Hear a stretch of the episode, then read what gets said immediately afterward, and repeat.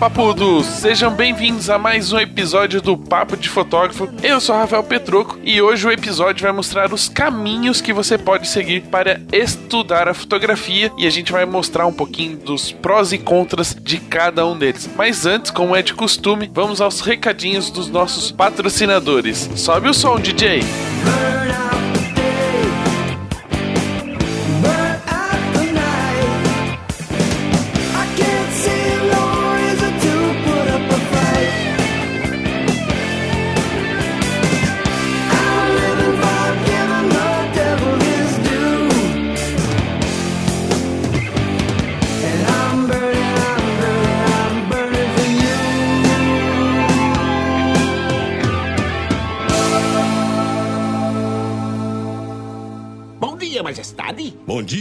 Lhe trago as notícias matinais. Vá falando.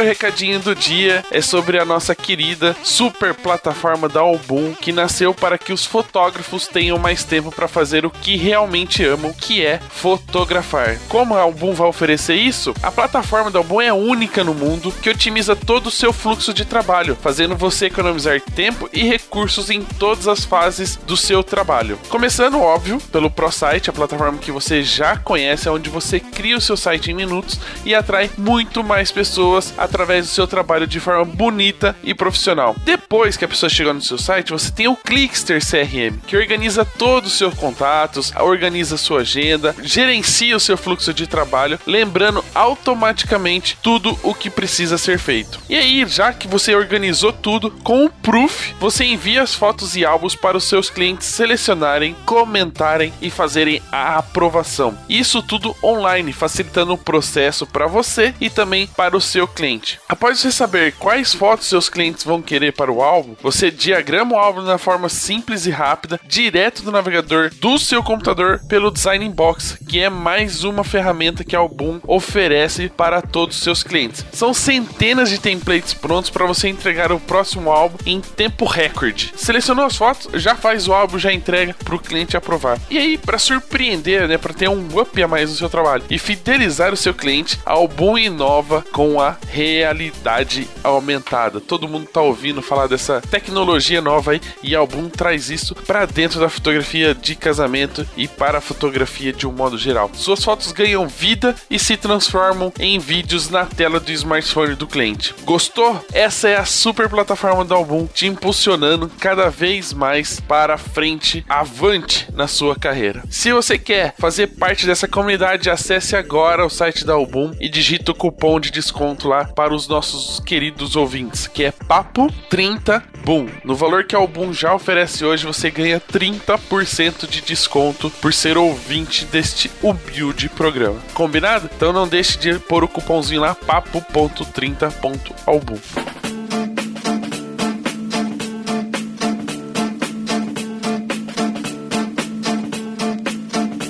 Bom, já que a gente falou de coisas online, também falou de entregar o álbum, né, o impresso para o seu cliente, a gente tem que lembrar do nosso outro querido patrocinador que nos acompanha durante 2018, a Digipix. Se uniu com a Endimagem e está vindo com um material muito bacana. Então, se você ainda não conhece as opções que a Digipix oferece, acesse agora direto.digipix.com.br e você vai conhecer todos os produtos que a Digipix tem disponível na vitrine. De fotolivros a álbuns, até peças de decoração para você poder oferecer materiais diferenciados para os seus clientes. Então acesse agora direto.digipix.com.br, que é o site específico para você profissional que quer ter um trabalho impecável na mão para poder entregar para o seu cliente. Então não perca essa oportunidade de conhecer e se você acompanhar nas redes sociais, eu, Rafael Petro, estou recebendo alguns materiais que eu mandei produzir da minha querida Helena e aí eu vou mostrar um pouquinho de como ficou e você pode ver aí pronto, né? Ter ideia de como fica o material impresso pela Digipix, tá bom?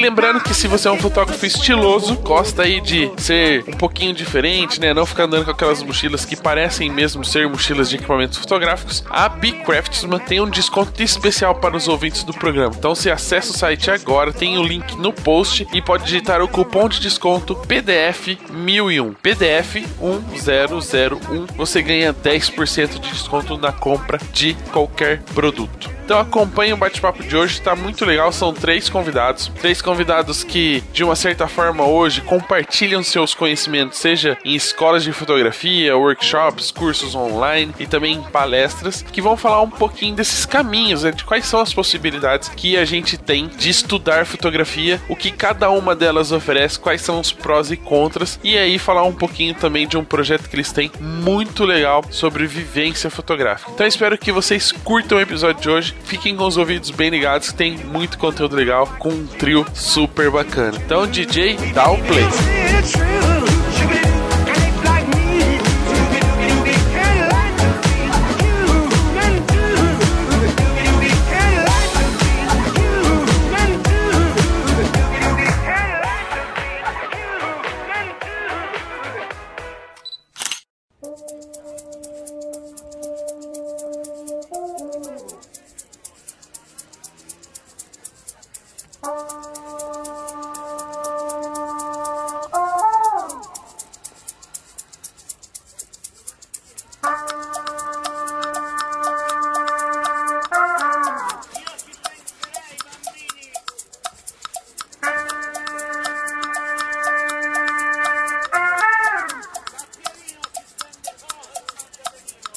Então vamos começar o bate-papo de hoje. Quero apresentar os três convidados. Já participaram do programa né, algumas vezes. O André, que é o primeiro, vamos por ordem alfabética, a gente já apresenta ele. Fez uma participação em outro bate-papo também em grupo. André, não fique bravo, você tá vindo só em grupos, tá? A gente garante aí que vai rolar um bate-papo individual com você aí nos próximos meses. Mas aproveitando essa oportunidade, apresente-se um pouquinho, né? Vamos fazer um pequeno resumo, apesar de já ter participação de vocês em outros episódios. Vamos aí, para quem tá começando a conhecer o Papo de Fotógrafo agora, ou tá colocando os podcasts em dia ainda, fala um pouquinho do seu momento com a fotografia, né? Como é que você entrou nesse mercado, e depois a gente passa pros outros dois convidados. E aí, papudos, beleza? Eu comecei a fotografar em 2007, mais ou menos, 11 anos. Eu acho que é mais ou menos o tempo que o Rafa também fotografa. Mas eu vim de uma escola muito tradicionalzinha e a gente foi descobrir um jeito de fotografar em um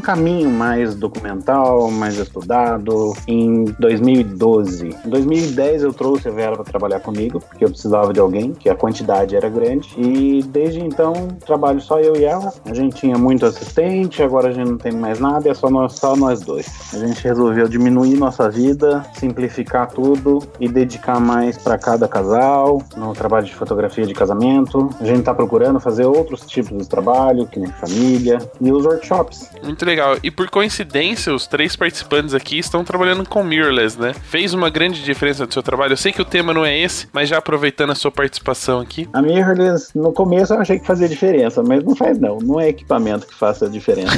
Nossa, curto e grosso. A gente pode falar sobre isso também no parte de desenvolvimento do tema de hoje. E vou aproveitar a oportunidade então, já que a gente tá em ordem alfabética, Rafa, seja re-bem-vindo mais uma vez ao Papo de Fotógrafo. E aproveitando já a oportunidade, conta um pouquinho da sua história pra galera que tá começando agora a conhecer o Papo de Fotógrafo. Bom, eu sou o Rafa Kareliski, sou fotógrafo, tenho tirado cada dia mais esse sobrenome disso ou daquilo. Eu sou fotógrafo, fotógrafo, fotografo o que aparecer, as histórias que tiverem para serem contadas serão contadas e é isso aí. Acabo fazendo mais casamentos do que outras coisas, mas tenho feito muitos partos. Esse ano eu comecei a fazer uns aniversários também e tem sido super legal. Tem outros programas que a gente fala mais precisamente do histórico todo do meu, mas também quero deixar aproveitar o espaço e falar que espero que em breve tenhamos uma nova temporada do Que Papo é esse, que foi tão legal e teve tantos bons retornos. Espero voltar para a plataforma aqui com o PDF nesses anos todos e parabéns PDF por mais este ano de vida. Muito obrigado, Rafa. E aproveitando aí, já que eu fiz uma perguntinha fora do tema pro André, uma perguntinha para você você talvez entre no tema durante a conversa é sobre esse processo de autoconhecimento, né? Desligar-se de uma área e meio que ser fotógrafo de tudo, assim, do que as histórias que aparecerem para você. É um processo de autoconhecimento, assim, essa decisão de fotografar mais coisas ou descobrir que você não é só fotógrafo de casamento? É muito um processo de autoconhecimento. Tenho plena certeza disso, de que, ah, você vai mudando, o seu horizonte vai crescendo, né? É, acho que ficar bitolado numa coisa só faz com que você fique previsível e chato, né? É, o seu dia a dia fique previsível e chato, né? É um processo de, de que eu me divirta mais e renove o meu tesão diário pela fotografia, que é a coisa que eu mais gosto de fazer. E aí, fazendo a introdução do nosso último participante aqui, né, no contexto pela ordem alfabética, Renato De Paula, seja bem-vindo mais uma vez ao Papo de Fotógrafo. Já vamos aproveitar o embalo aí. Você passou também por um processo, né, de autoconhecimento e uma descoberta de uma outra área da fotografia. Conta essa historinha aí pra gente. É, fala pessoal,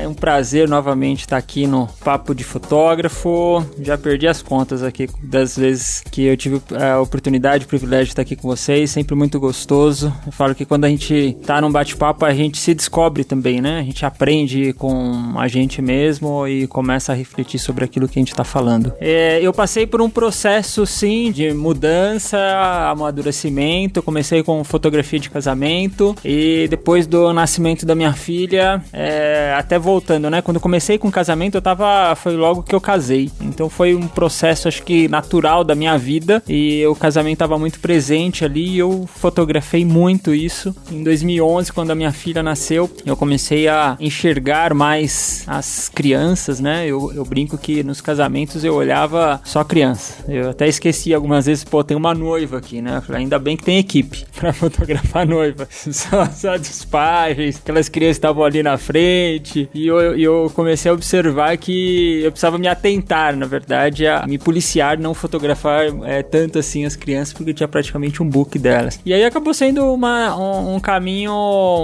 é, natural. Eu acabei indo para mais para família, apesar de eu ainda fotografar casamentos, mas é uma parcela muito, muito pequena do que eu faço hoje. Né? Então hoje meu trabalho basicamente é com famílias, principalmente o documental de família e parto. E aí, já que a gente está falando sobre autoconhecimento e, descobertas, o tema do programa de hoje é justamente esse caminho, né? O percurso do conhecimento dentro da fotografia. E eu quero aproveitar porque, além de fotógrafos, vocês também são professores, né? O Rafa dá aula numa escola, o Renato também já deu aula em escola de fotografia, o André tá abrindo a própria escola, então tá começando agora a parte do professor, né? De ensinar as outras pessoas um pouquinho da nossa profissão. E eu queria falar sobre esse caminho. E nada melhor do que a gente começar do começo, né? Pode parecer meio redundante, mas é assim que funciona. É, muitas pessoas hoje começam na fotografia de várias formas. Alguns porque são filhos de fotógrafos, outros porque no dia a dia fotografavam ou com celular ou com uma câmera mais simples e gostaram, e outros que realmente têm aí em mente em ser fotógrafos e estudam para isso. E aí eu queria aproveitar e discutir um pouquinho com vocês, já que vocês atuam na fotografia e também ensinam fotografia, principalmente nas escolas, da gente tentar entender dentro das possibilidades que a gente tem hoje de aprendizado, quais são as vantagens e desvantagens, quais os caminhos a gente pode tomar. Eu, eu tentei elencar aqui meio que em ordem hierárquica, assim, do que tem oficialmente e do que extraoficialmente, que são coisas que são oferecidas uh, pontuais. Então, falando um pouquinho das escolas de fotografia que vocês têm mais vivência nessa área. Para vocês, qual a importância da escola de fotografia? O que, que ela pode mostrar para o aluno? Como é que é, é só técnica, é teoria e prática? Como é que funciona realmente curso de fotografia dentro de uma escola de fotografia? Eu acho que escolas de fotografia são ótimos momentos para que a pessoa vá atrás e busque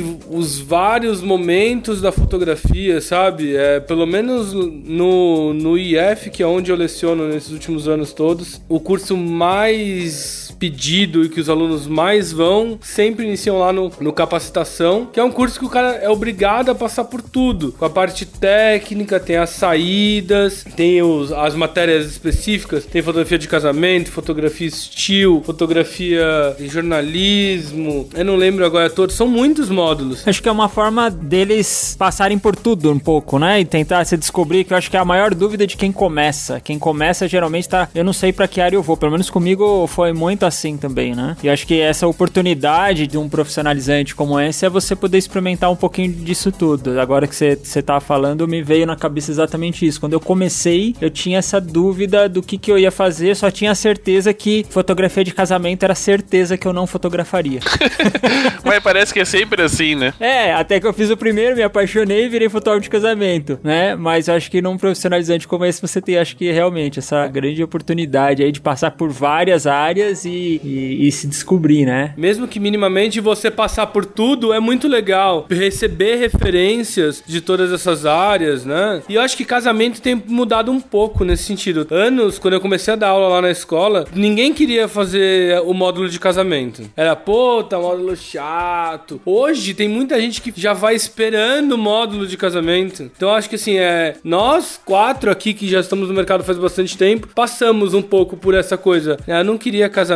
Bom, acabei caindo, descobrindo que é muito legal e me apaixonando e fazendo isso por todos esses anos. Mas hoje muita gente já entra pensando nos casamentos, né? Porque os casamentos mudaram. A fotografia de casamento mudou nos últimos anos e acho que um dos grandes marcos é o próprio Wedding Brasil, né? O congresso ter focado só em casamento foi super importante e ele mudou o mercado nos seus primeiros 3, 4 anos de Wedding, né? É o que era o mercado antes, eu participei dele antes e participo dele hoje. É, o mercado é bem diferente, né? Antes eu tinha vergonha de falar que era fotógrafo de casamento. Hoje a gente tem orgulho e tem muita gente querendo entrar na área porque também é um mercado que por alguns anos foi um mercado de grande sucesso sucessos, né? Carreiras bem-sucedidas de fotógrafos que em outras áreas já não tem tantos, como fotógrafos de moda, por exemplo, né? É um mercado muito mais aberto. Há quanto tempo você é fotógrafo de casamento? Eu sou fotógrafo de casamento há 12 anos. Então, eu sou mais novo, eu, é, eu acho que há 9, 10 anos, 10 anos, né? E eu sempre tive orgulho de ser fotógrafo de casamento. Dá pra fazer duas observações sobre o que o Rafa falou e que eu acho legal, assim. O primeiro é, é sobre a possibilidade de passar por todas as áreas em um curso profissionalizante. Eu brinco e, e, comento com algumas pessoas de vez em quando que eu falo: você não consegue gostar ou desgostar de alguma coisa que você nunca fez. Se você nunca fez, como é que você sabe se é bom, se é ruim, se é para você, se não é? E aí a possibilidade de passar em vários módulos, você pode achar que você quer ser um fotógrafo de casamento e de repente se descobrir um grande fotógrafo de sensual ou um grande fotógrafo publicitário um, ou gostar da área de gastronomia, né? Que é outra coisa que o fotógrafo gosta bastante de comer. Mas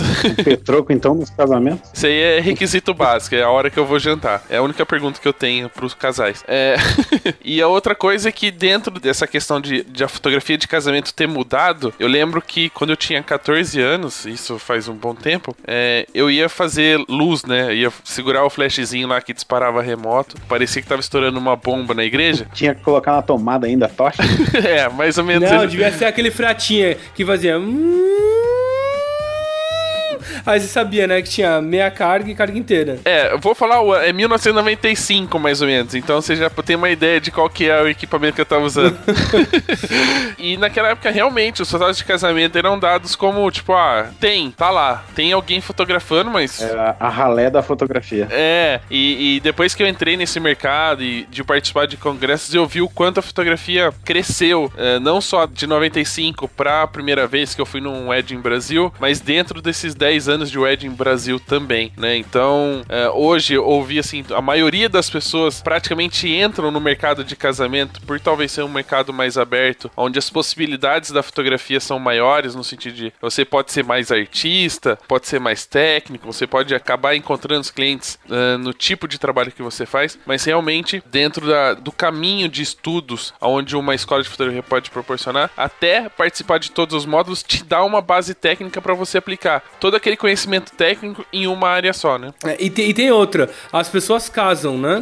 Não, é, é, é, um fato. Se você for parar pra ver, é um dos poucos momentos no Brasil onde um fotógrafo é contratado em todas as classes, em todas as faixas de dinheiro das pessoas, faixas sociais e culturais, é no casamento. As pessoas contratam fotógrafos de casamento. Então é um mercado muito grande também, né? Então isso é atrativo. Não, de um jeito ou de outro, né? Mas como o, o- você mesmo estava falando, Rafa, e o Renato, que há 10 anos atrás, meu, nem existia curso de fotografia de casamento. E eu, como tô montando a escola, eu tô pesquisando e tô vendo que a maioria já tem um curso próprio de casamento e é bem procurado. Isso mudou muito. Eu achei bem legal. Tem algumas escolas na minha região aqui que, que tem o curso específico de casamento e, e muita gente quer. Eu tenho um curso que eu pseudo coordeno, o extensivo fotografia de casamento, que a gente tá indo pro sexto ano. É a sexta turma do extensivo. Sabe, são sete meses falando só de casamento, toda segunda e quarta. Então, é, é- e é um curso que é um sucesso da escola, realmente. E eu também. Eu não queria fazer fotografia de casamento de jeito nenhum quando eu resolvi estudar. Fui pra faculdade pensando em fazer estilo e na primeira semana eu peguei um casamento da minha sobrinha, fiz, gostei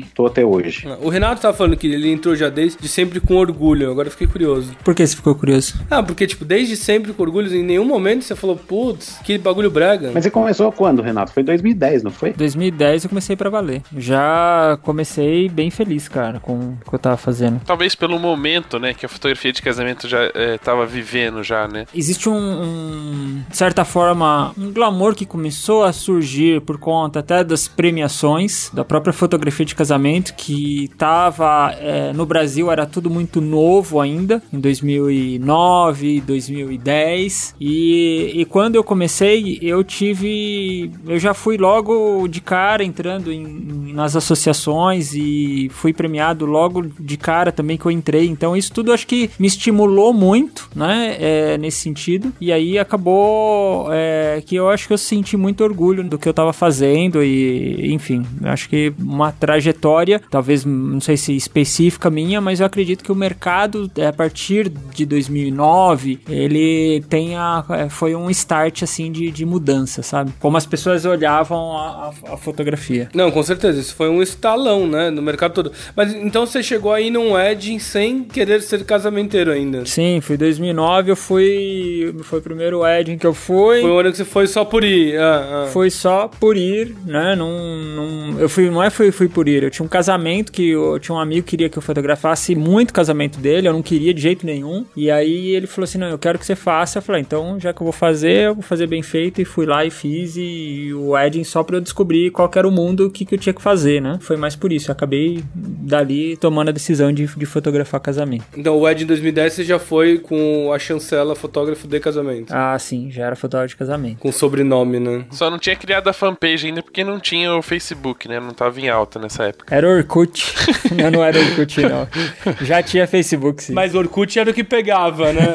Orkut era o que pegava as coisas. Aproveitando que a gente já citou o Wedding, eu não queria prolongar muito esse bate-papo sobre uma coisa só. É, muitas pessoas, normalmente, principalmente aqueles que estão começando na, na área, sempre perguntam, né? "Ah, mas eu devo fazer uma faculdade de fotografia? Eu, eu não fiz faculdade de fotografia, eu fiz de design. É, eu não sei se algum de vocês fizeram. Mas será que hoje, com o tanto de informações que a gente tem nos congressos, nas escolas de fotografia, nos workshops, nas vivências, é necessário se fazer uma faculdade de fotografia? Ou qual a importância de se fazer uma faculdade de fotografia? Sim, deve. Eu acho que uma faculdade é sempre uma faculdade. É, eu me arrependo um pouco de não ter feito fotografia, mas ao mesmo tempo é muito bom pra mim até hoje. É, eu também sou muito grato por ter feito design gráfico. Isso aumentou muito o meu horizonte como fotógrafo, né? Eu fui pesquisar outras estéticas, outras coisas. É, até achei que eu ia ser designer, não ia ser fotógrafo. Até que caí na faculdade de design. Cara, eu acho que uma faculdade é super importante. Tudo bem que a gente tem a questão do ensino, de que o ensino nas faculdades, nem todas, vai ser super incrível, mas todos os inputs e todos os insights que uma faculdade te dá, se o cara for realmente interessado nisso, cara, ele vai pegar uma faculdade de fotografia e vai sair muito mais pronto e maduro, sabe? Quatro anos de você caminhando sozinho, você vai chegar, sei lá,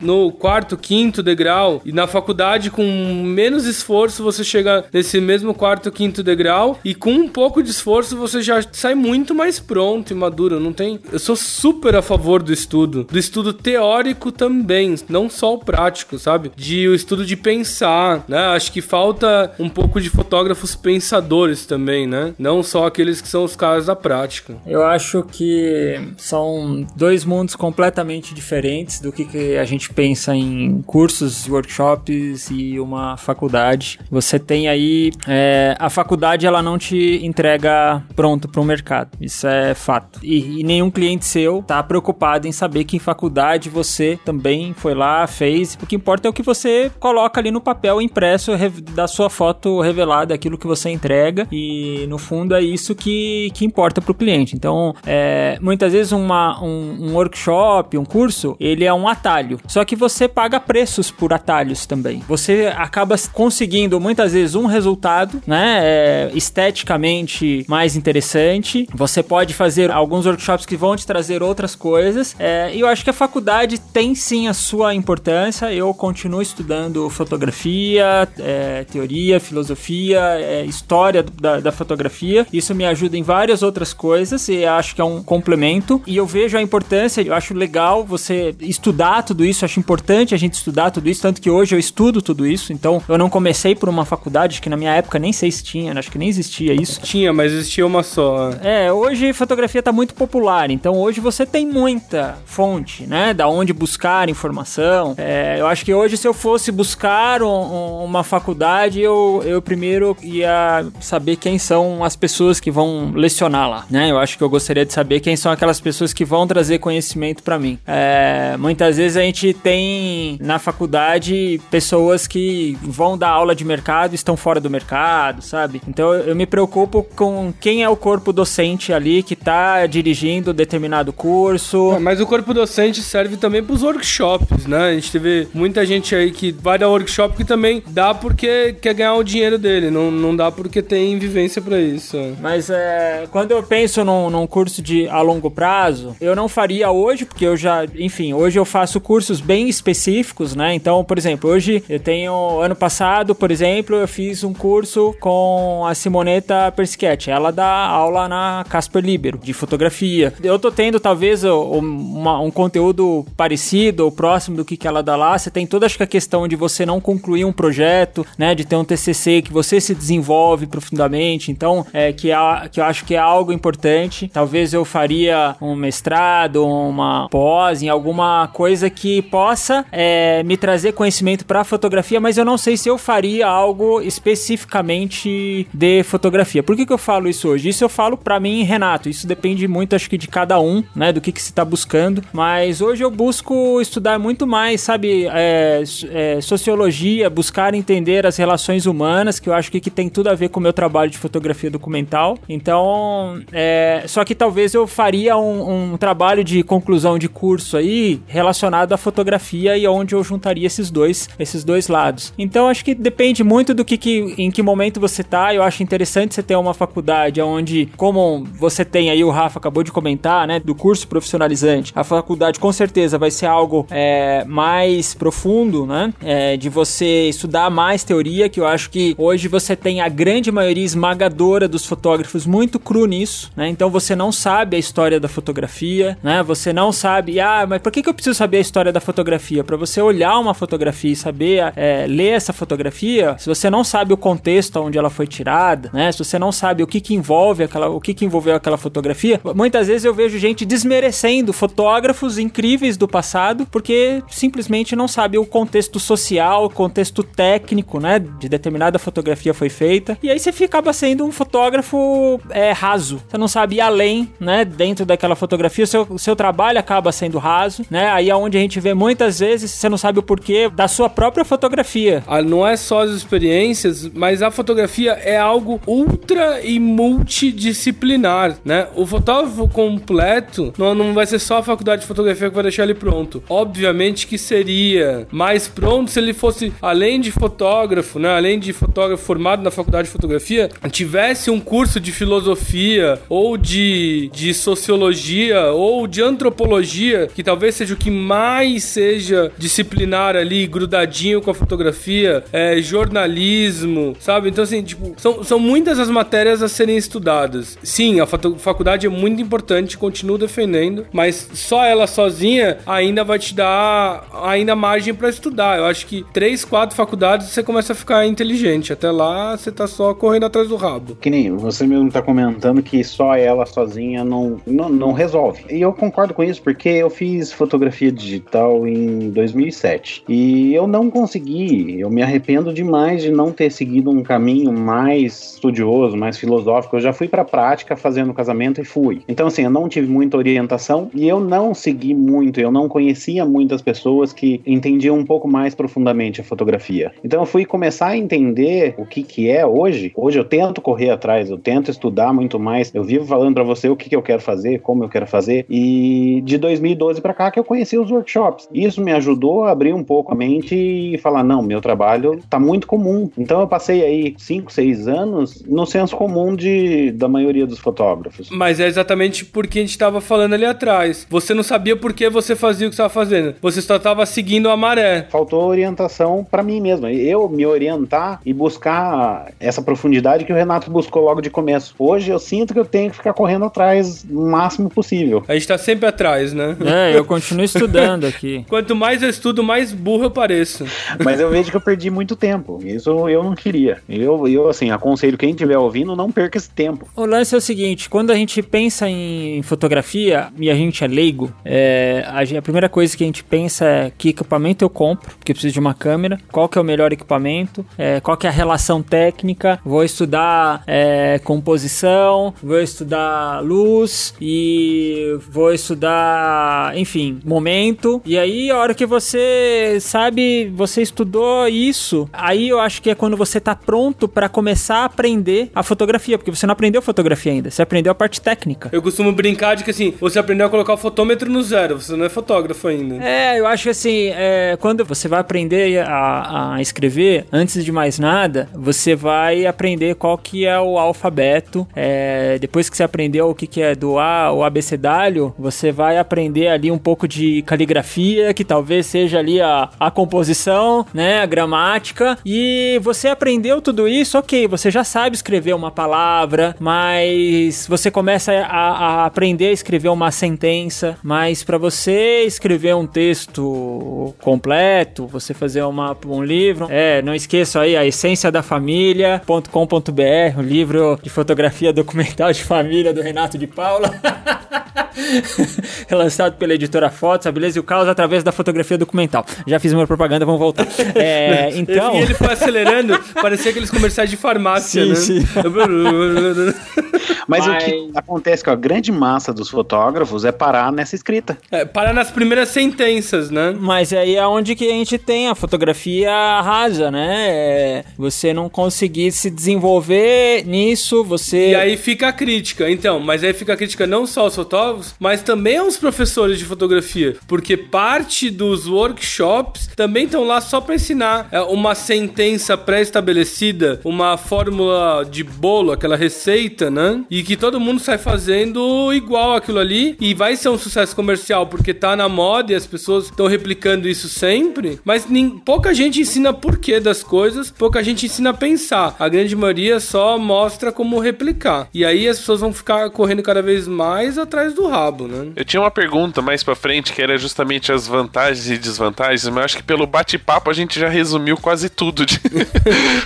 do tema, né? Dessa discussão sobre que tipo de caminho seguir, né? A gente está falando aí de várias maneiras, né? O que cada uma dessas áreas das escolas, das faculdades podem acrescentar no conhecimento do fotógrafo. A gente já citou os congressos e workshops, mas eu queria que a gente falasse um pouquinho mais detalhado deles assim. É importante, claro, participar de workshops porque a fotografia é como uma tecnologia hoje, né? Ela só se atualiza a cada dia. E os workshops são exatamente para essa atualização, né? Esse estudo diário do nosso trabalho, da nossa profissão, para poder aprimorar, né? Não toda vez que surgir algo novo voltar para a faculdade ou voltar para a escola. São corta-caminhos, né? Não, não só corta-caminhos, mas é uma maneira também de se, se atualizar sem precisar reestudar tudo de novo, né? É como, por exemplo, na faculdade. Você faz uma faculdade quer fazer outra, você corta aquelas matérias que são repetidas. O workshop é mais ou menos isso. Você pega uma coisa específica, uma necessidade específica sua, né? De, poxa, eu preciso aprender sobre direção de casais, faz um workshop de direção de casais. Vocês, como professores, o que, que vocês gostam de, por exemplo, quando pensam em criar um workshop, né? Como vocês já criam e já dão workshop aí pelo Brasil todo, o que, que vocês pensam na hora de pautar esse workshop, né? De suprir a necessidade de quem vai participar? É sempre a parte teórica, a parte prática, misturar um pouquinho dos dois? O que, que vale a pena ensinar? nos workshops? Bom, sei lá, eu posso falar por mim de que eu sempre penso na parte crítica e na parte do pensamento. Isso tem a ver comigo, tem a ver com as minhas crenças e que eu acabei de falar sobre todas essas formas de aprendizado. É, eu quero ajudar as pessoas a ensinar elas a pensar por que elas fazem o que elas fazem. Eu não tenho problema nenhum de você fazer algo que eu pessoalmente não goste. Se você souber me dizer por que você faz. Agora, se você faz só porque tá na moda, ou só porque vende, ou só porque não sei o que lá, e não tem o um embasamento é, real sobre o que você tá fazendo, aí vamos ter uma discussão, sabe? É, eu sempre penso em como, é, não como fazer, mas por que fazer, né? E aí eu vou apresentar sempre as minhas visões do porquê eu acho que, que eu faço o que eu faço e como que eu faço, né? Mas o principal é sempre o porquê, não o como. Isso é para mim, assim. Eu sou sempre o cara cabeçudo e chato. E continua. Espera eu ficar velho só pra vocês verem só.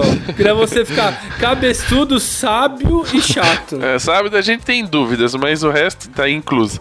Eu acho que a gente tem que ter um pouquinho de tudo, né? É, a teoria, ela é uma preparação pra prática, porque eu acho que, assim, o fotógrafo, de certa forma, ele precisa ter um roteiro do que, que ele vai fazer ali na prática. Eu acho que a teoria vem antes, exatamente para ele saber o, aonde ele vai, por que, que ele vai é, fazer isso. É uma forma extremamente importante. A prática é importante porque se você ficar também só na teoria, né, você acaba, você precisa no mínimo ver como é aquela experiência, né? É uma coisa eu falar para você como é, e outra coisa é você ir lá e vivenciar aquilo, né? Ver aquilo ou fazer aquilo de preferência. É, acontece nem todo workshop você consegue fazer prática de tudo, mas no mínimo você vê algum, pelo menos algum vídeo de como que funcionaria aquilo. É, a prática é super importante, né? E não só durante o workshop, né? As pessoas também esquecem de praticar todos os dias. É, e eu acho que depois você tem uma terceira parte que ela é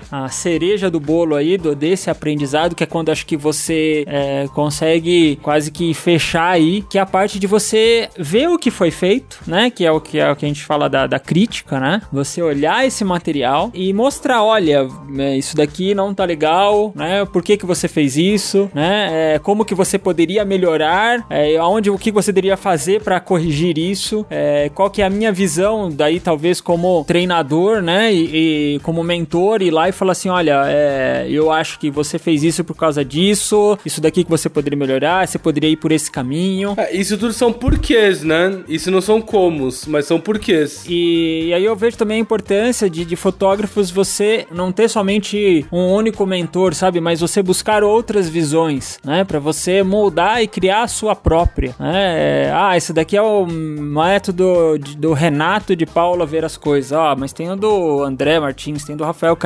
É, e tantos outros. E aí eu acho que a importância de ter essa troca de você aprender um pouquinho com outras pessoas também, para você criar a sua visão, a sua verdade, né? É, e você ser diferente daquele. Senão, se você faz somente também com uma única pessoa, você acaba indo muito naquela linha de pensamento dela. Você fica, você não se questiona tanto, né? E eu acho importante é, você é, olhar outros trabalhos. Eu acho que é, a partir daí você acaba é, crescendo muito como fotógrafo também. É, somos um liquidificador, né? É isso. Acho que no final é isso. Somos um grande liquidificador. A gente pega tudo que a gente escuta de todo lado, põe num lugar só, bate até virar uma mistura novamente homogênea e nova. Aí passa na peneira, tira aquelas coisas que não gostou. Tira os carocinhos, é isso e tal. E aí dali a pouco você precisa adicionar novos ingredientes, que vira uma mistura heterogênea que precisa ser batida de novo e peneirada de novo. E assim a fotografia é uma estrada eterna e sem final. André, você tem o, o estética e momento, né? Estética versus momento. Não sei se o X ali o que, que significa, se é estética vezes momentos. e que de uma certa forma lá vocês falam um pouquinho da teoria, fazem análise de algumas imagens e partem para a prática. Qual a experiência sua, né, que participou de já de tantos workshops, com o feedback da galera com um workshop tipo esse que une as duas etapas do processo? Eu acho que no workshop, cara, o professor aprende muito, quem tá falando muito. aprende muito, e no jantar depois do workshop você aprende muito. Às vezes, de uma conversa você aprende mais do que o workshop inteiro. Mas assim, tudo depende do aluno também, de quem tá absorvendo isso. Quem tá vivendo isso, essa matéria, esse workshop e, e sentir e absorver. Como dizem, é um liquidificador. Depois você vê o que, que presta, o que não presta para você e você vai crescer a partir disso. Então, assim, mas a intenção, acredito que de todo mundo que cria um workshop, além do dinheiro, é você poder ensinar, você poder ajudar. Eu gosto muito de poder, mesmo em conversa informal com várias pessoas, poder ensinar. Eu acho que tem que ser isso. Não adianta você, você tem que ter um, um, motivo para poder ajudar as pessoas. Eu acredito que o ensino seja um. E quem dá aula e quem cria esses workshops tem que ser isso. É uma motivação para você poder ver uma outra pessoa crescer. E obviamente que quando você ensina alguém e toda vez que você vê alguém crescendo, né? Eu me coloquei agora junto dessa pessoa. Se eu quiser continuar caminhando, eu preciso buscar novas informações, sabe? Então é, é muito legal isso, sabe? Toda vez que você coloca tudo que você tem para fora, você mapeou o que tem na sua cabeça e você fala: hum, tem outras coisas que eu preciso ver aqui, ó. E você acha suas falhas, né? E que os alunos às vezes nem percebem por quê? Porque eles estão recebendo aquela carga nova de informações, que para você já não é mais nova, mas ao mesmo tempo mapeou tua cabeça e abriu novas conexões e novas sinapses para coisas novas. É isso. É muito louco da aula. Eu vou criar um problema aqui, é, se a gente se estender muito sobre esse tema, a gente pode fazer um outro episódio separado, né? Tipo, um plus. Mas eu queria falar assim, a gente tá falando muito da troca, né? De coisa humana, de, de passar conhecimento, receber conhecimento, de ter a teoria versus a prática, aprendizados de, de, ambos os lados e tal. E eu vou entrar talvez em um tema mais polêmico, eu até gostaria que o Renato fosse o primeiro a responder sobre o assunto, é justamente sobre a nova era da informação que praticamente é tudo online. A gente falou de escolas de fotografia, de faculdades, de workshops, que é sempre relacionado a pessoa estar presente. Agora a gente fala de um tipo de informação que vem muito online, vem com conteúdos às vezes particionados, né, por partes. O que é hoje a informação, né? Como é que funciona? Os cursos online, os congressos que acontecem online, é, substitui o presencial? São melhores ou piores? Como é que é essa relação de não ter esse contato, não ter essa troca ao vivo no mesmo momento, assim, de entender a necessidade de poder responder aquilo, essa conversa que o André citou depois do curso, com o presencial, que tem toda essa troca humana, não só de informações. É, bom, isso aqui dá para fazer um podcast só disso. São vários pontos e eu vou tentar ver se eu consigo passar por todos eles, mas depende da necessidade, primeiro em lugar, da necessidade do aluno ou de quem vai participar naquele determinado momento. Então, eu vou dar um, um exemplo. A Ana Cariani teve neném agora há pouco, né? Não pôde estar aqui com a gente no Papo de Fotógrafo. Ela é uma pessoa que não conseguiria, não conseguiu aí no, no, no Ed Brasil, né? No, no Lume, é, não consegue participar tão pouco aqui de um de algo online porque a criança demanda tempo. Eu tenho alunos da minha masterclass online que tem filho e ela muitas vezes fala assim, Renato, estou atrasada. É, tem outra que fala assim, ó, oh, eu tô com meu filho aqui que tá demandando muita atenção, tô um pouco mais atrasado. Então assim, depende muito da demanda de cada um, né? Da necessidade, do que que ele tem na vida dele ali. Eu acho online incrível, mas tem algumas limitações, como o presencial também tem suas limitações. Então vamos pontuar algumas coisas, né? O presencial, se a gente estiver falando, por exemplo, de um congresso, o presencial eu tenho que me deslocar até lá, então eu tenho um custo, né? Se é em outra cidade, eu tenho um custo muito maior. É, eu tenho muito mais tempo, porque eu tenho, eu, eu gasto muito mais tempo. Eu tenho o tempo do deslocamento, né? De ida, de volta. Eu tenho outros custos custos com é, que eu vou ter, né, de alimentação e outras coisas mais, você acaba gastando com outras coisas que você não tinha planejado. Então, sei lá, existe uma feira e você se encanta ali por um, livro, um acessório, enfim, o custo é muito maior. Agora, em contrapartida, tem isso que o André pontuou. Você tem ali a possibilidade, muitas vezes você vai, vou almoçar, vou jantar com um grupo de fotógrafos e aquilo acaba sendo super rico, né? E muitas vezes é aquilo que fez a grande diferença para você. E eu sei porque eu vou em um monte de congresso praticamente todo mês. Agora, quando a gente fala de um congresso online, por exemplo, você tá no conforto, você tem a economia do tempo, economia do dinheiro, você tá no conforto da sua casa, você pode assistir de novo. Então, putz, o que, que ele falou mesmo? Você fala, pergunta para alguém do seu lado. Não, no online você volta, assiste de novo, dá pause e tem essa possibilidade de rever múltiplas vezes, né? Quando você pensa num curso, né? O, o, o curso presencial você tem aquele lance da troca, né? De você ter a troca com, com outros alunos que estão ali é, presencialmente é, ao seu lado. No lance que a gente tá falando, ah, muitas vezes é a conversa do almoço, do intervalo. Online, a gente também tem essa possibilidade da troca, né? No meu curso online, eu, eu tenho aulas ao vivo onde os alunos se interagem, participam, eles mesmos, um faz uma pergunta, o outro lá começa a conversar entre eles, né? E enquanto a, a aula tá rolando, eu jogo o aluno para contar a experiência que ele teve fotografando uma determinada família e ele entra ao vivo e conta para todos os outros alunos como se fosse uma experiência. Alguém levanta a mão nesse curso presencial e assiste e, e, e, e pergunta. Agora, a vantagem, você tem aquela grande vantagem. Isso aqui, ah, eu não tive como fazer o online porque eu tive um compromisso. É, tá gravado lá, né? Você não perdeu a aula. Ah, eu tive que sair mais cedo do, do presencial porque eu tive um compromisso. No presencial você perde. No online ele tá gravado. É, ou eu assisto,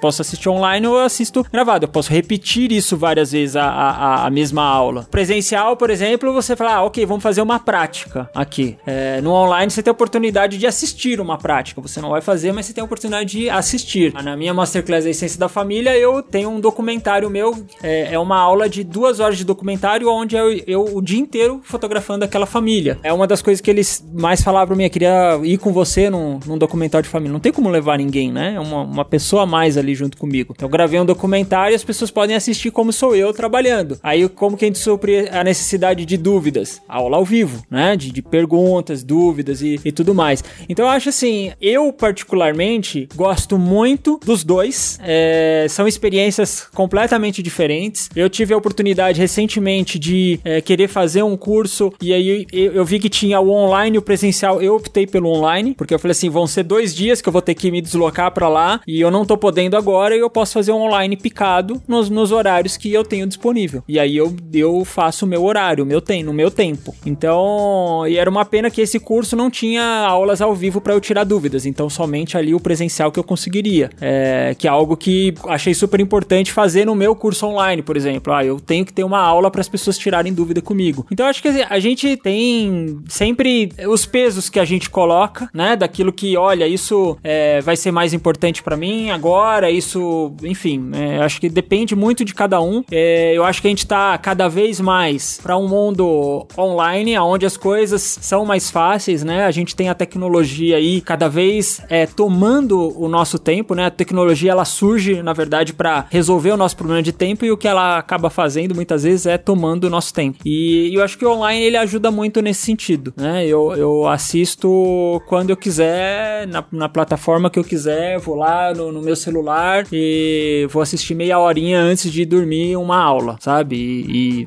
e, e tô ali resolvido com isso. Então, você tem outras formas de suprir aquele bate-papo através de um fórum, num grupo, né? De, de, de estudos, onde todo mundo debate um assunto, é, mesmo depois daquela aula ou da, de um determinado evento. Então, é, eu acho que a gente caminha cada vez mais para online, mas são experiências diferentes. Eu acabei com todos os meus cursos presenciais e hoje eu só tenho um que é o Veias. E o Veias é, é algo que é diferente, porque o Veias ele não é um basicamente um workshop, é uma imersão, né? São cinco dias que você se desliga de tudo da sua vida para viver uma experiência, uma imersão e é uma outro tipo de experiência. Então é um workshop que eu acredito que funciona e tem que funcionar presencialmente. Os outros eu acredito que funcionam perfeitamente online. É, eu tenho acho que ainda sabe quando você tá você tá esperando vir um workshop para sua cidade, mas quando aquele workshop daquele fotógrafo tá vindo para sua cidade, você fala puxa vida, nessa data eu não vou poder. Vou estar tá viajando, tenho um compromisso, tenho um trabalho e você acaba não conseguindo fazer. E o online você faz quando você quiser, né? Na data, no período, no horário que você quiser. Então eu acho que essa é a parte mágica e o porque acho que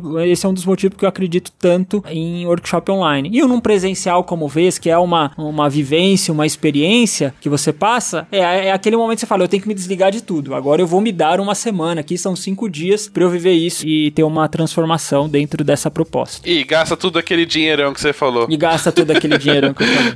É investimento, cara. É, eu faço muitos cursos num ano. Então, assim, é, neste momento, é, eu tô fazendo um curso online. É, depois de amanhã, eu tô indo para um congresso presencial. E nada disso tem a ver com fotografia. É, estudar, acho que múltiplas áreas, é, né? O que a gente já falou aqui antes. E estudar, cara, é investir. É, o que a gente investe, a gente colhe depois, né? Então faz parte. É a única forma que eu vi de conseguir estar tá sempre evoluindo como fotógrafo e naquilo que eu quero fazer. Uma opinião formada sobre o tema, Rafa? Eu discordo. não, tô brincando. Não, mas a gente precisava de um programa só pra isso. Cara, acho que eu tô velho, mano. Acho que chegou aquela hora. É, ainda bem que você não falou primeiro. O Rafa falou, ah, o Renato vai falar primeiro. Que se você falasse primeiro, você ia tomar depois. Não, não ia tomar depois. Eu já conheço, a gente já discutiu sobre isso. Já, é porque o Rafa e eu, a gente conversa todos os dias, né? A gente tem um grupo onde a gente fala todos os dias. E, e algumas coisas a gente concorda muito, outras a gente discorda muito. E por isso que funciona. E a gente debate isso o tempo todo, é. né? Não sobre isso, obviamente, só sobre isso, é sobre várias coisas. É, não, eu discordo. É, é.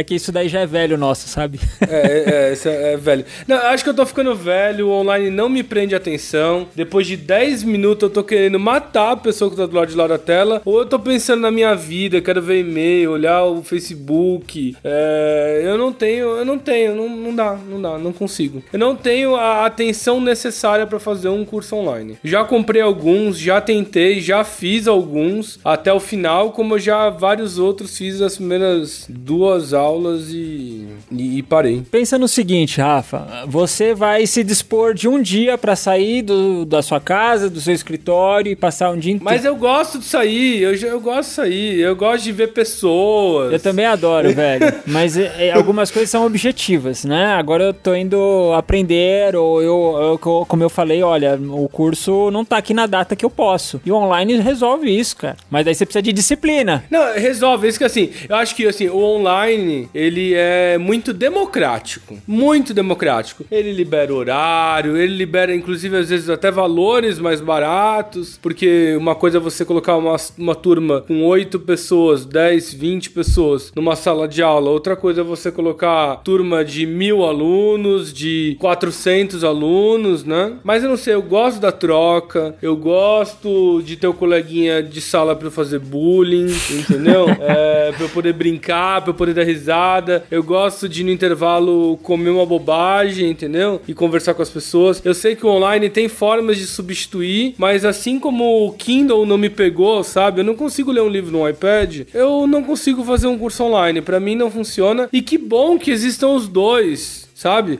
Eu acho que esse é o maior problema da humanidade em 2018. É a não convivência. Rafa, você tá velho. É, ah, velho, não, eu tô velho, mas que bom que existe tudo para todo mundo, sabe? A convivência. Não é só porque existe curso online que tem que deixar de existir cursos presenciais, entendeu? Porque esse, esse para mim é o maior problema com cursos online. É pessoas que deixam de fazer o presencial para só fazer o online. Tem certos conteúdos que eu gostaria de ter um curso, mas não tem, só tem online. E aí? Pô, eu queria ir lá na escola, queria conversar. Acho que esse é, para mim, esse é o problema da humanidade em 2018, que é a convivência. Se todo mundo convivesse com ideias diferentes de forma melhor, tudo ia ser tão melhor e mais fácil. Não tem por que ter um fla-flu, sabe? É, presencial versus online. Não, deixa ter os dois. Sabe? Tem gente que adapta bom num, tem gente que outro. E talvez a, a sua filha Babi vá muito melhor no online do que eu e você, sabe? Porque pra ela vai ser mais natural. Talvez é, o dia que eu tiver um filho, a Helena, talvez pra ela não, não exista papel em algumas coisas, sabe? Tipo, sei lá, tipo, eu fui mexer com o título de eleitor hoje de manhã, o título de eleitor tá no celular agora, não precisa mais do papel, sabe? Que legal, que moderno, adoro esse tipo de coisa. Mas algumas coisas eu sinto falta. Eu acho que é isso, eu tô ficando obsoleto.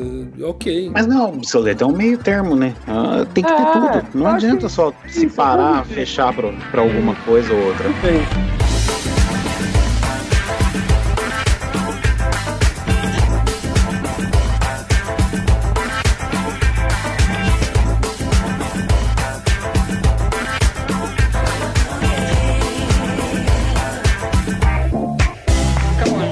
Convivência, a gente passa pra vivência, então. Só pra gente aproveitar a rima das palavras aí, a combinação delas. O, o Renato já citou a vivência, né? E talvez, é, eu não sei se eu tô falando besteira, mas eu acho que o Foundation foi o propulsor desse tipo de workshop, né? Desse que realmente não só vale mais o presencial, vale realmente a experiência de se fotografar e todo um contexto na criação da, da estrutura desse tipo de workshop, desse tipo de conteúdo. E vocês estão vindo com talvez um aprimoramento, uma versão 2.0 dessa vivência, né? Normalmente as pessoas escolhem um lugar e fazem tudo ali e vocês estão é, transportando é, não só para transformação do fotógrafo, mas sim para transformação da comunidade aonde o workshop vai ser realizado. Eu queria, lógico, a gente tá falando do Veias, já começa pelo nome que normalmente são nomes mais românticos ou que envolvem a luz. Por que Veias, né, que é algo forte, dá uma certa, como é que eu posso dizer, uma impressão de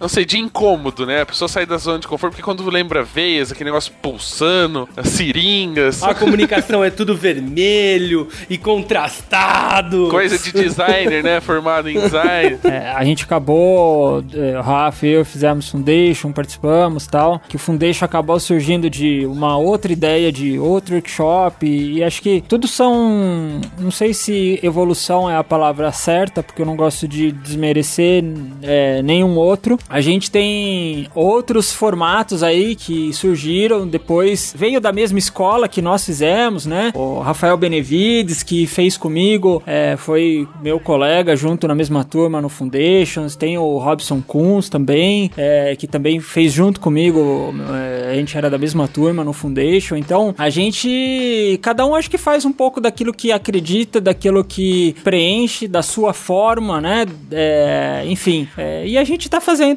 da nossa, não é nem é, não é melhor do que ninguém, a gente só é diferente, assim como eles também são. É, essa é a beleza, cada um é um. Né? É, eu falei até a, a, agora há pouco aí da importância, né, da gente olhar várias outras opiniões, né? No, no, no Veias tem o Rafa e eu ali, por exemplo, que é, a gente concorda na maior parte das vezes e algumas vezes a gente discorda ali também em alguns pontos, né? E é onde os alunos mais gostam, né? Os fotógrafos ali mais gostam é do, do discordar. Porque assim, o, o, o, Rafa e eu, né, a gente tem uma sintonia muito forte quando a gente tá com ideias sobre algum projeto, a gente tá analisando foto, a gente tá fazendo alguma leitura. E a gente no início ficou surpreendido com isso também, porque a gente não tinha noção que ia dar tão certo assim. Mas, por exemplo, o Veia Zoom acho que ficou muito marcado, né? E o André tá aí pra confirmar isso, que o Rafa e eu, algumas vezes a gente falava uma frase completa é, sem combinar ao mesmo tempo, cara. Sabe? É, olhar, a gente olhava para uma foto e falava a mesma frase, no, sabe, no mesmo milésimo de segundo, como se fosse algo ensaiado. E aí todo mundo olhava um pra cara do outro, não é possível, vocês ensaiaram isso, né? E a gente olhava e falou, pô, não ensaiamos nada, é, né? Assustador, foi assustador. É assustador, né? É impressionante. E algumas vezes a gente discorda, e os alunos gostam muito quando a gente discorda. Então eu acho que é importante a gente ter essas visões diferentes, né? De, de isso tudo só vem para enriquecer, né? E a gente tem aí, desde o Foundation, vindo novas formas de se aprender e o que gente, tudo que a gente quer é, é ver, acho que um, de nós três aqui, né? E acho que de nós quatro, e não é incluindo você, Petroco, é incluindo a Verinha, que não tá aqui no, no papo com a gente, faz parte disso. É a coisa que mais deixa a gente feliz é ver a transformação dos alunos, não só durante o workshop, mas principalmente o feedback que a gente vem recebendo depois, do quanto aquilo mexeu com eles e do quanto aquilo que a gente, do, daquilo que eles viveram nesses cinco dias de veias, é, continua falando para eles ainda. Sim, e o tanto que a gente acaba enchendo o saco deles depois também, sabe? Que acaba virando uma comunidade nossa, né? É, hoje eu tive, eu nem contei pros dois ainda, pro André e pro Renato, eu tive um quebra-pau com um dos alunos, o Sage, porque faltou capricho numa foto que ele colocou no Instagram, eu liguei pra ele xingando ele de todos os nomes possíveis, entendeu? E aí calhou de depois eu, eu falar com o Erasmo de um outro negócio, e, e é engraçado como cada um age de um jeito, né?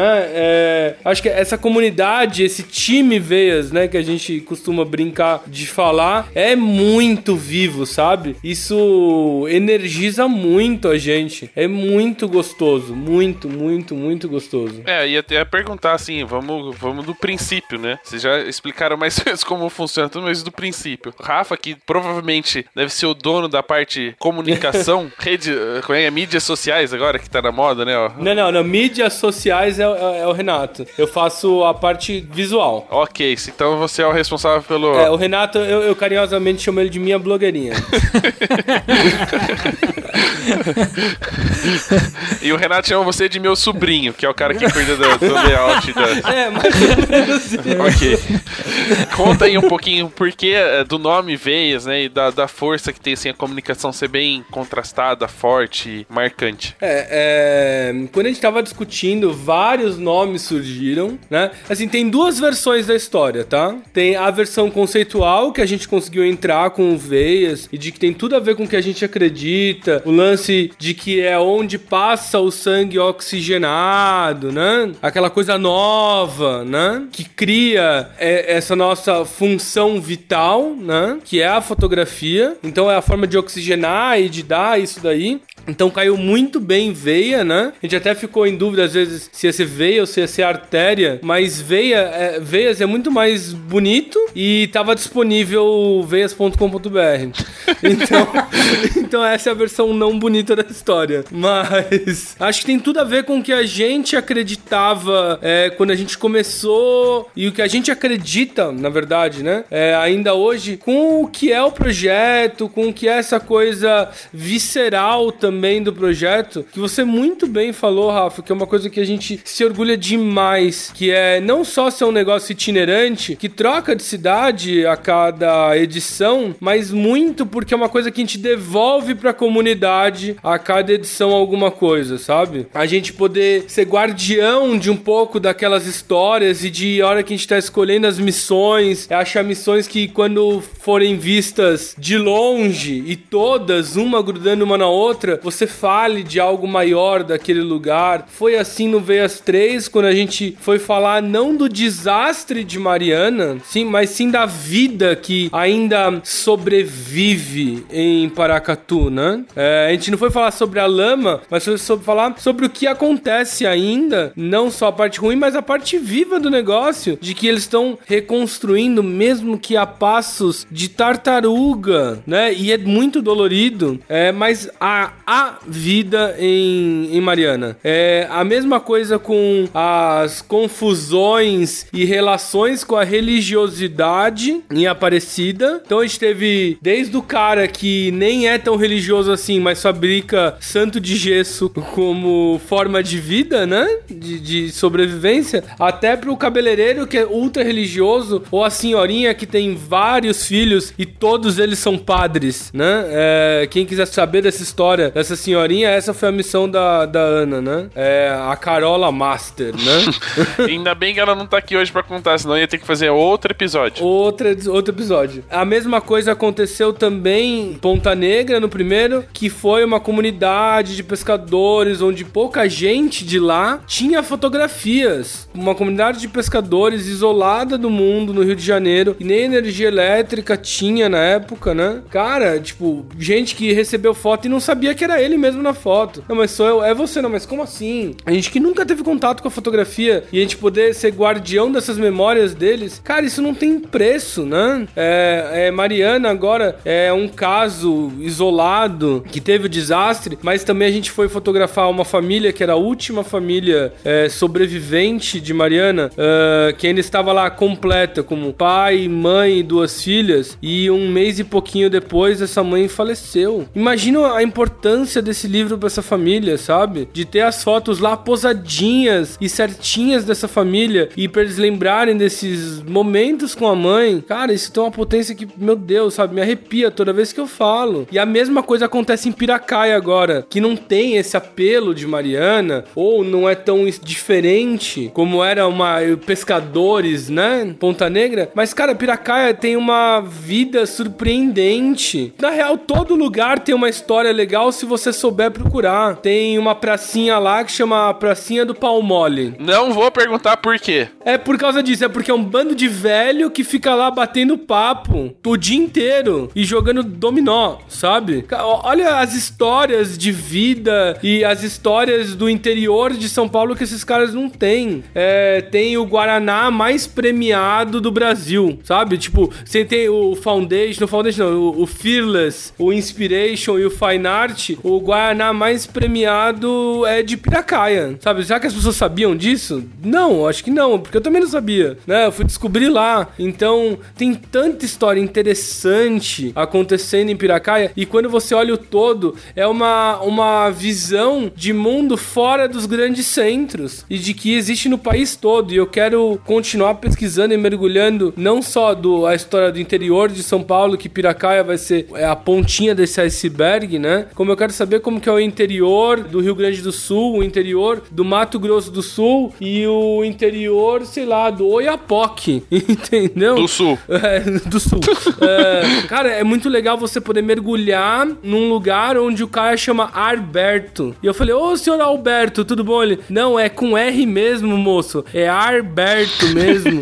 Porque o rapaz da. Quando foi colocar meu nome lá, o escrivão, meu pai falou Alberto, ele foi lá e colocou o R. Tudo de perto é muito interessante, né? Tudo de perto é muito bacana. É, o Renato é a blogueirinha e você é o designer. O André é o quê? É o tio Patinhas, o financeiro, o Silvio Santos? Como é que é? É isso aí. O que, o que organiza e. E não só organiza, né? Se, se não existe. Ó, eu quero deixar nosso muito claro: se não é o André, não existe o Veias, tá? É, o André é o cara que, que vai lá, de que a gente briga, a gente enche o saco, mas o André é o cara que põe um tempo danado em cima disso e um carinho enorme. E é o financeiro também, porque, puta, precisa ver é, a alimentação de todo mundo, hotel, projetor, não sei o que lá, precisa buscar no aeroporto. Cara, o André, por isso que ele é careca.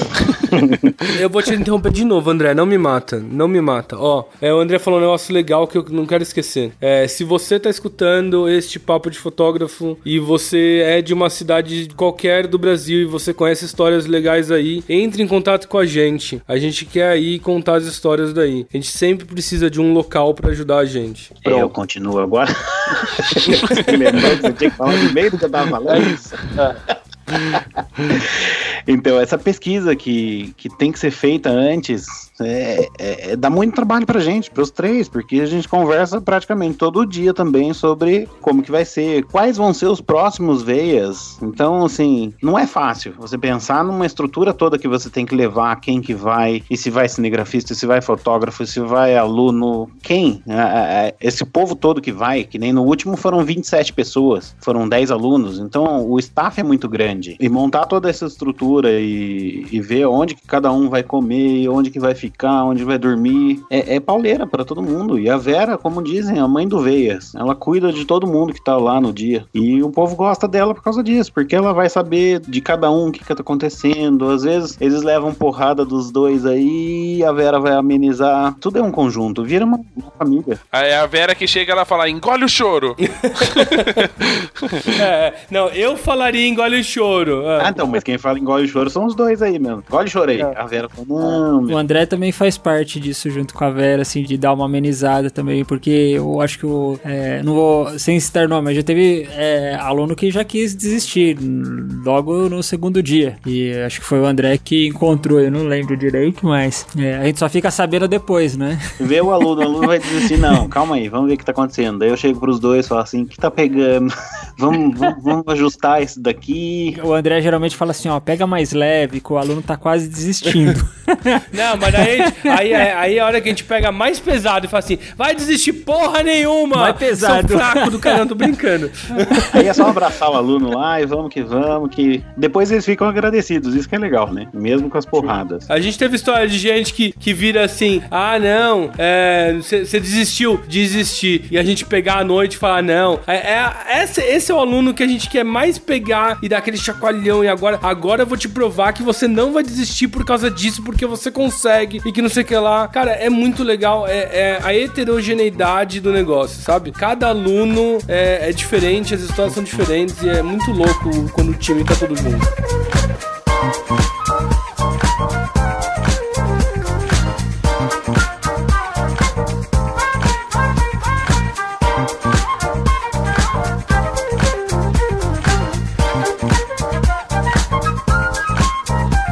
Quando a gente tá falando um pouquinho de como funciona a prática mesmo, né? Como é que tá a estrutura que o André prepara, como vocês vivenciam tudo isso. ah, e fica uma curiosidade: vocês conhecem como é que vocês escolhem a cidade, né? Primeiramente, e depois, eh, estando nessa cidade escolhida, como é que vocês escolhem as missões? Eh, vocês já vão com algumas ideias, olha, eu tenho que ter, eh, não no sentido de saber quem ou como vai fazer, mas tipo, ah, precisa ter uma história triste, uma história de família, uma história. Já vão com um pré-roteiro?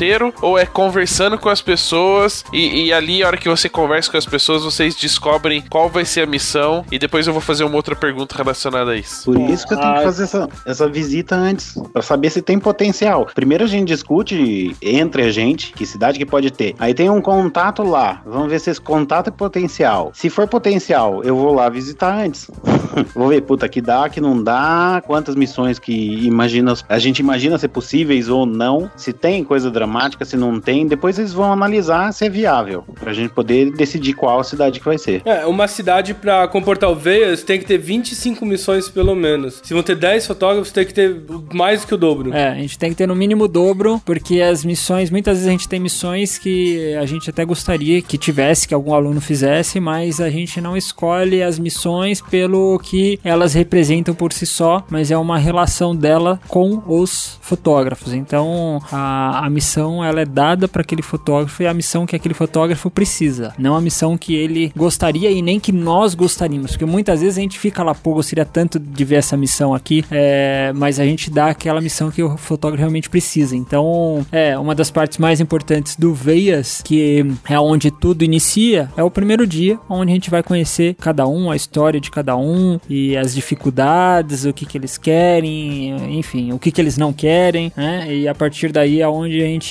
designa cada uma dessas, dessas missões. Essas missões, elas são escolhidas antes, né? Então a gente tem uma variedade de, de coisas. Então pense que se a gente tem 10 alunos, a gente escolheu, sei lá, que a gente tenha 25 missões, é, algumas vezes as 25 missões não têm a missão necessária para aquele aluno, porque a gente acabou descobrindo uma necessidade naquele primeiro dia. E aí é quando a gente cria uma missão específica para aquele fotógrafo. Então, ele é o, Veias ele é cheio de emoções, principalmente para nós que estamos trabalhando lá, porque a gente não, não tem noção é, do que, que vai acontecer a partir do momento que a gente dá as boas-vindas para eles, né? Tudo pode mudar completamente, né? Então, é, a gente acha que tem o controle até o momento das boas-vindas e até a gente tem essa necessidade, né, de ter bastante missão para ter ali disponível ali cartas disponíveis para distribuir ali entre, entre todos eles. E acho que um dos das coisas mais importantes como organização do Veias, né, é que a gente tem vários locais que a gente discute, que é, de possibilidades para nós irmos, mas a gente precisa sempre de uma estrutura local. Então a gente já teve vários lugares que eram incríveis e caíram porque o local não oferecia estrutura. Imagina que não são só 10 alunos e é, o, a Vera, o André, o Rafa e o Renato. A gente tem mais uma série de outras pessoas que ajudam, né, como staff a tudo isso acontecer. Então, é, praticamente o dobro de alunos é o staff para então se tem 10 alunos, geralmente vai ter 20 pessoas trabalhando praticamente, né? Nós já tivemos 20, mais de já tivemos acho que 29, não sei se chegou a passar de 30, mas é sempre muita gente trabalhando para que tudo isso possa acontecer, sem contar, né, as pessoas que estão fazendo comida, que estão limpando, que estão arrumando quarto, é, enfim, sem,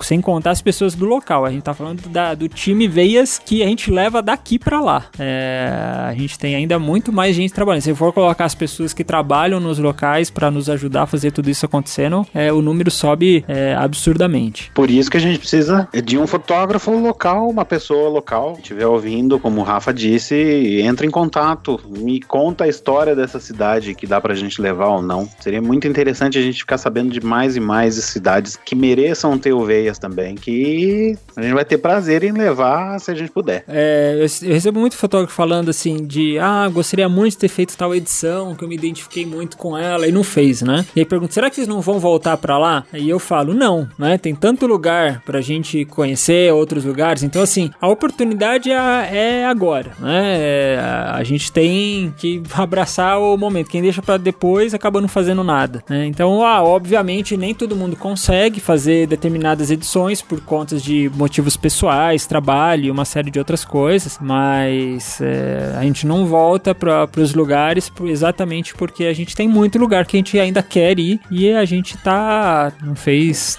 né, o Veias ainda tá começando, né? Se a gente for parar para pensar na quantidade de locais que nós temos a possibilidade de ir até eles, né? É, e não esperar chegar perto de você, né? Porque tem isso, né? Tem pessoa que fala assim: "Ah, mas dessa vez é muito longe de mim". É, até você descobrir que o próximo vai ser mais longe ainda, entendeu? Então assim, É, e talvez no, no dia que for próximo dessa pessoa aconteça aquele lance do que eu falei do online, né? É, muitas vezes eu, eu, eu viajava o Brasil pra dar workshop, chegava lá, a pessoa, putz, você tá vindo aqui na minha cidade, mas eu não vou poder porque eu tenho trabalho já agendado, um casamento e não sei o que. Ou seja, Mesmo porque nem sempre estar perto da sua cidade tem, teoricamente, a missão que mudaria a sua, sua vida, né? É, Não muito pelo contrário, às vezes você fotografar na sua própria cidade vai, vai mudar até a forma com que você enxerga a sua cidade, né? É, eu acho que é um desafio também muito legal quando tá perto de você e quando tá longe é um desafio de desbravar algo novo, sabe? Acho que o desafio é igual. É tão legal estar perto quanto estar longe, mas fica essa coisa aí de que sempre tem, pô, tá, mas agora tá muito perto, tá muito longe, tá muito. Sabe? Começa a entrar um monte de, de muletas pra, sabe? É, no final das contas é assim, é, eu tenho brincado com as pessoas, assim, você tem coragem de mergulhar um seis dias inteiros com você e sua fotografia? Se você tiver coragem, pode vir que vai ser incrível, não importa onde seja. A minha resposta é sempre não. Tenho medo. Não. Principalmente se eu, se eu ficar pensando em que tipo de missões vocês me dariam. Mas tudo bem, isso é assunto pra um outro bate-papo. Provavelmente uma onde você não pudesse fazer piadas. É, Esse é um dos problemas. Provavelmente uma onde você tivesse que ficar mudo. é, a do ponto de ônibus seria uma boa missão, né? É, ia ser uma ótima missão. Mas que sabe que é o ponto de ônibus é a missão mais surpreendente pra mim de todas as 30 missões? 31, né? Porque no primeiro foram 11. Das 31 missões, o ponto de ônibus foi a mais surpreendente. Porque a gente achou que não ia acontecer nada e aconteceu tudo. Aí a gente conta isso aí numa outra oportunidade. Eu ia perguntar justamente uma coisa que o Renato já falou, né? Sobre eh, como escolher as pessoas e as missões, como elas se ligam. Em alguns momentos nem existem as missões, porque durante o dia vocês procuraram uma coisa e perceberam que a necessidade do fotógrafo fosse outra. Esse talvez seja um outro processo, e a gente, já que a gente tá falando de uma jornada de conhecimento, na verdade um processo de autoconhecimento, né? Muitas vezes vocês perceberam que, sabendo como funciona mais ou menos o Veias, a pessoa tentava dar uma resposta para meio que direcionar uma missão para ela, e vocês perceberam isso e mostraram para ela um outro caminho, e isso realmente mudou a pessoa. Não tô falando da fotografia em si, mas da forma como a pessoa ou pensava ou vivia. Ah, acho que sim. Na verdade, quando a pessoa tenta puxar pra lá ou pra cá, fica nítido que ela tá tentando, né, puxar, né? Até porque é muito raro a pessoa ir pra lá sem que a gente tenha esse cara funchado a vida dela antes. É... então, assim, algumas pessoas vão pro vezes com a missão dada antes desse primeiro papo, entendeu? De que a gente já conhece, já sabe, ou já foi olhar no site, já foi conversar com alguém próximo, entendeu? É, a gente tem várias. é, Formas de descobrir, é. É, a gente tem um nome ao lado já de das missões, com o que a gente acredita que vai ser. Só que daí é o que a gente entra mais a fundo na história de cada um e aí a gente começa a mudar aquelas e a gente começa, muitas vezes não tem nada a ver, né? Muitas, algumas vezes sobra um aluno lá que tava com a mesma missão que a gente já tinha imaginado que ia ser dele. Mas a grande maioria a gente acaba, acaba mudando. E, mas de verdade, assim, eu acho que os alunos, eles estão sempre muito abertos, assim, então com essa vontade de se entregar tão forte que eles mesmos não estão preocupados com essa manipulação. Até porque eles estão ali é, para aprender, né? Para mudar. Eles sabem que é pro melhor, é isso. A gente sabe que a gente tá lá para desafiar eles e a gente não dá nenhuma cruz que ninguém possa carregar. Até porque a gente tá lá para ajudar eles a carregarem essas coisas também. Sabe? A gente vai passar no primeiro dia, bater um papo enquanto ele estiver fotografando lá, é, vai fazer as críticas no, no segundo dia de missão, a gente vai passar de novo, vai conversar, vai ajudar ao máximo para que a pessoa chegue naquele resultado, sabe? Eu coloco muito peso, né? Vou falar, às vezes a gente pode falar por todos, né? Mas às vezes a gente não pode. Posso falar muito por mim. Eu coloco muito peso para que todo mundo saia com um resultado mais legal possível e que a pessoa saia de lá, puta, olha só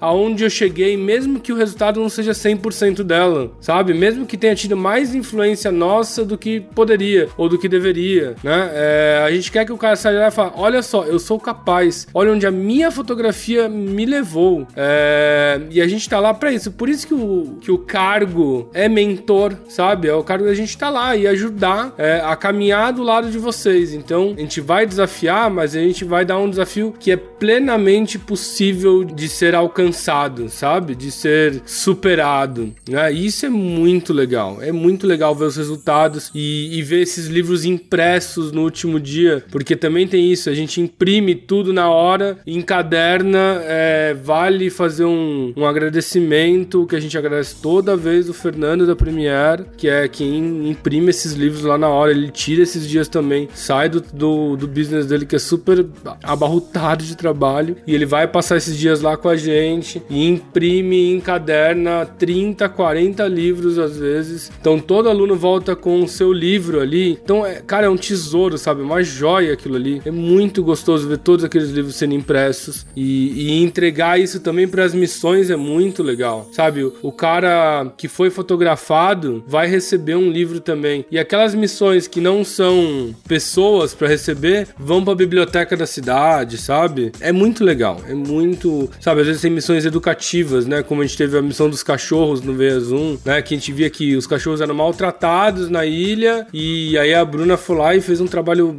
lindo, sabe? De conscientização de como cuidar dos cachorrinhos, é, ou o trabalho do Levi, que era com como eles deviam tratar do lixo. E isso daí foi pra biblioteca da escola, pra criançada ver. Olha, não joga essa latinha de Coca-Cola na areia que isso aqui não vai acabar machucando seu pé, entendeu? Sabe? Isso aqui não vai embora sozinho. Então, cara, é, é muito gostoso todas essas devolutivas para todo mundo. para nós, pros alunos, pro lugar e... Do Túlio que ficou no, na escola lá em Mariana. O Túlio que fotografou os escombros. A gente fez um livro e colocou lá no meio dos escombros, na escola, que é o ponto mais visitado de Paracatu. Todo mundo que vai lá ver o desastre entra na escola para ver, vai ver lá o livro do Veias, contando um pouco da história do que aconteceu e da vida que ainda há. Sobre a questão até do desenvolvimento do aluno, é, vocês estão preocupados com uh, a transformação pessoal e de uma certa forma da comunidade em si, ou do resultado fotográfico? Ou seja, uh, o importante para vocês no final do curso é que ele tenha um resultado fotográfico bom, ou que na verdade é o mais importante a transformação dele, o resultado é, é uma outra etapa, é um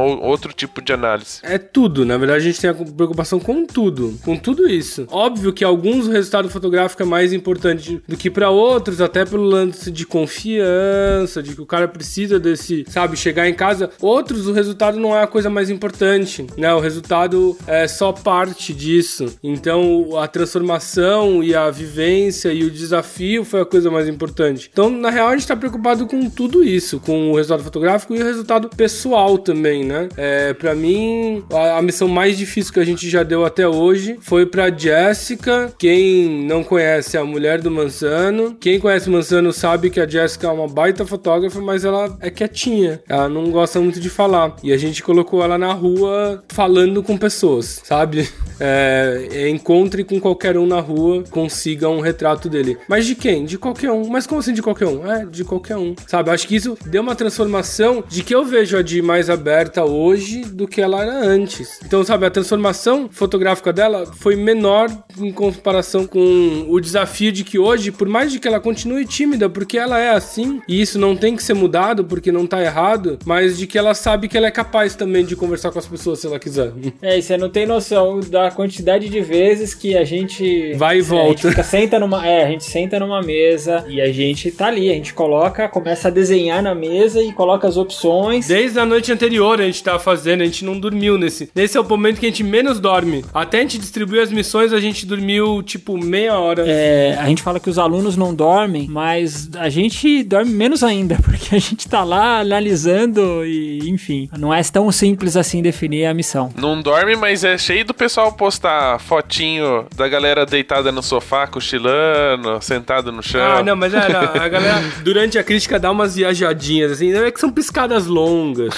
Eles estão rezando. É, foi- na verdade, né, foi só uma piscada, que o cara pegou justo aquela, né, que piscou mesmo. Isso, é, justo aquela que piscou com uma baba escorrendo. Não, mas, mas é que é puxado mesmo, né? É puxado. E tem um porquê também de ser puxado, né? As pessoas também elas estão menos aptas a brigar contra elas mesmas se elas estiverem cansadas. Então elas tendem a, a trabalhar de forma mais livre. Do tipo, elas não têm forças pra replicar, né? Tipo, retrucar as críticas, é isso? Não retrucar as críticas, retrucar elas mesmas. Sabe aquela coisa, putz, eu. Ah, eu, eles falaram pra fazer isso, mas ah, não, não quero, porque fica, não, não, o cara tá tão cansado que ele fala, ah, não, tá bom, eles falaram, vamos lá, vamos fazer. É isso aí, entendeu? Sabe? É, a estafa física e mental também é importante. E, e no contexto da comunidade, como é que é, normalmente eles recebem essa, a- as missões, né? Eles simplesmente falam, ah, já que vocês querem fazer, façam. Eles entendem os motivos. Como é que é a recepção do, do resultado desse trabalho? Isso é algo que a gente vem trabalhando e vem lapidando do VS 1 até o 4 agora. Eles sempre são muito receptivos, é incrível como eles são receptivos, sabe? É incrível como é, muda a gente também, né? É, de ver quão bem recebido a gente é na casa dos outros, ou no dia a dia, ou no trabalho, sabe? É, com pessoas que não tinham nada a ver com a gente, são tão carinhosos. É sempre muito, muito, muito impressionante. Pra mim, sempre me pega muito. Ontem eu tava em Piracaia, né, com o André. A gente tava lá vendo- revendo algumas missões. Dali a pouco eu tava sentado na casa de um senhorzinho, tomando café na casa dele, que faz queijo em casa, e, e conversando sobre os cavalos e os negócios. Assim, cara, que, que demais como as pessoas nos recebem, né? É, só você chegar com um sorriso na cara e bater um papo, putz, é muito legal. E a gente tem melhorado muito essa entrega pra eles também, de explicar pra eles o porquê que a gente tá lá, no valor do que eles vão receber, porque muitas vezes não tem imagens, né? Ou não tem esse tipo de registro da sua própria vida, né? É, esse senhorzinho do queijo, é uma senhorinha, na verdade, dona Dita, sabe? Ela não tem foto dela fazendo queijo e ela faz isso há 30 anos e isso é, é o que é, define ela, né? Define ela. Então é, é muito louco como as coisas funcionam e, e é muito legal receber esse tipo de coisa e eles poderem receber e gostar do resultado final também. A gente faz muito por eles. É interessante como eles mostram com orgulho as coisas, que nem a gente foi numa olaria, tinha um tiozinho que trabalhava lá, ele mostrou tudo, tudo, tudo, tudo, cada coisa, como fazia, explicava cada detalhe da ol- olaria. O Alambique, que também, que a gente foi, eram uns pai e filho trabalhando, ele mostrou aonde que ele pegava a cana, como que ia ser feito, aonde que ia ser. Brilha o olho assim, aí você fala assim, cara, e aí a gente. é, Nossa, demais. A gente comprou até licor. Pô, e tava uma delícia. Mas deu pros alunos antes da- das críticas ou não? Guardou pro final pra comemorar? Não, não, não, isso vai acontecer ainda. Ah, e de- do- dessa edição. É dessa edição, da próxima, Piracaia. Que ainda tem vagas, então quem quiser, fale conosco.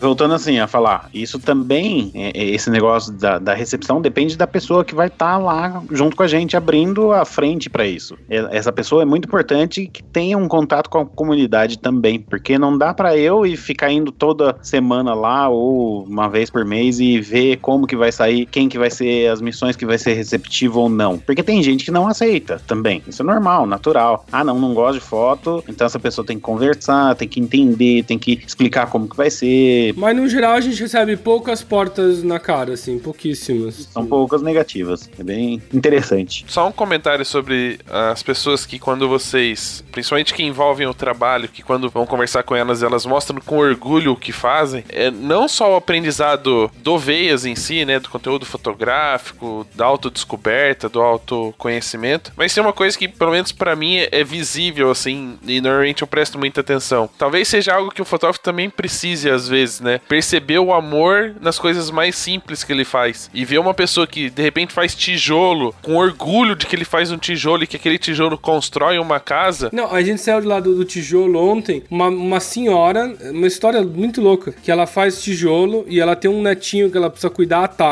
Então ela precisa fazer 500 tijolos por dia. Aí ela chega lá às 3 da manhã e trabalha até o meio-dia. E é braçal, assim, bate, batendo tijolo na forma e tal. É forte, né? E, e uma senhora. E a gente ainda falou assim: é, e os fotógrafos brincando aí que tem que ter mirrorless, porque dói a coluna. André, não foi uma direta pra você, tá? Não, não é, já falei. não importa que falei com isso. É, eu brinco também, eu falo, né, que fotógrafo que fala que a mirrorless é mais leve não pode ter filho. é, é, é. Não vai andar com uma boneca porque é mais leve, mas enfim. Uh, mas é legal porque não, é, também perceber na- nas, nas coisas mais simples da vida o que pode fazer ele mais feliz, porque querendo ou não, a gente sabe que um dos maiores problemas hoje para os fotógrafos é a desmotivação, né? O, o tô de saco cheio com minha, com o meu trabalho, quero fazer outra coisa. E participando de algo assim uh, faz a pessoa, pelo menos, voltar a ter vontade daquilo que faz, né? É um grande choque de realidade, né? É, eu uso até como exemplo feirante. Quando o pessoal fala, ah, quero ter um bom atendimento. Falei, você já foi comprar pastel na feira? Você chega na, na banca, o cara fala, bom dia, já foi atendido, como vai, como é? Tipo, o cara dá uma aula de atendimento em 3 minutos ali pra te vender um pastel. Se você aplicar isso no seu trabalho, você consegue provavelmente pelo menos 50% a mais de clientes, né? Sim, né? E o cara do pastel tá mexendo naquela massa, no recheio, sei lá, desde as duas da manhã e você tá lá meio-dia. Então o cara já tá trabalhando há, há 9, 10 horas seguidas, a hora que você sentou pra pedir o seu pastel, né? Então, tipo, tem muitos exemplos, é impressionante. Assim, é, é uma. mu- Sempre eu volto uma pessoa diferente de daqui e sai de São Paulo pra ir pra lá. É, e é isso que eu, que eu gostaria de terminar esse bate-papo, quando a gente tá falando de um processo de jornada de conhecimento e de autoconhecimento. Eu gostaria de terminar o bate-papo de hoje, né? Já agradecendo a participação de vocês, justamente com a pergunta que é sobre ah, o pós, né? Sobre todo esse processo. O que, que vocês esperam dos alunos, né? Lógico que ah, um desenvolvimento do olhar, um desenvolvimento da fotografia, mas o, o que mais vocês esperam dos fotógrafos, né? O que, que vem depois de tudo isso que o VES proporciona pra eles? E eu gostaria que cada um respondessem. Tá, é, pra mim é que eles mergulhem na beleza da fotografia e do dia a dia dela. Do mesmo jeito que as pessoas que a gente convive e que nós três mergulhamos. É uma delícia ser fotógrafo e é um puta privilégio. que eles façam mais veias, ok, entendi. É.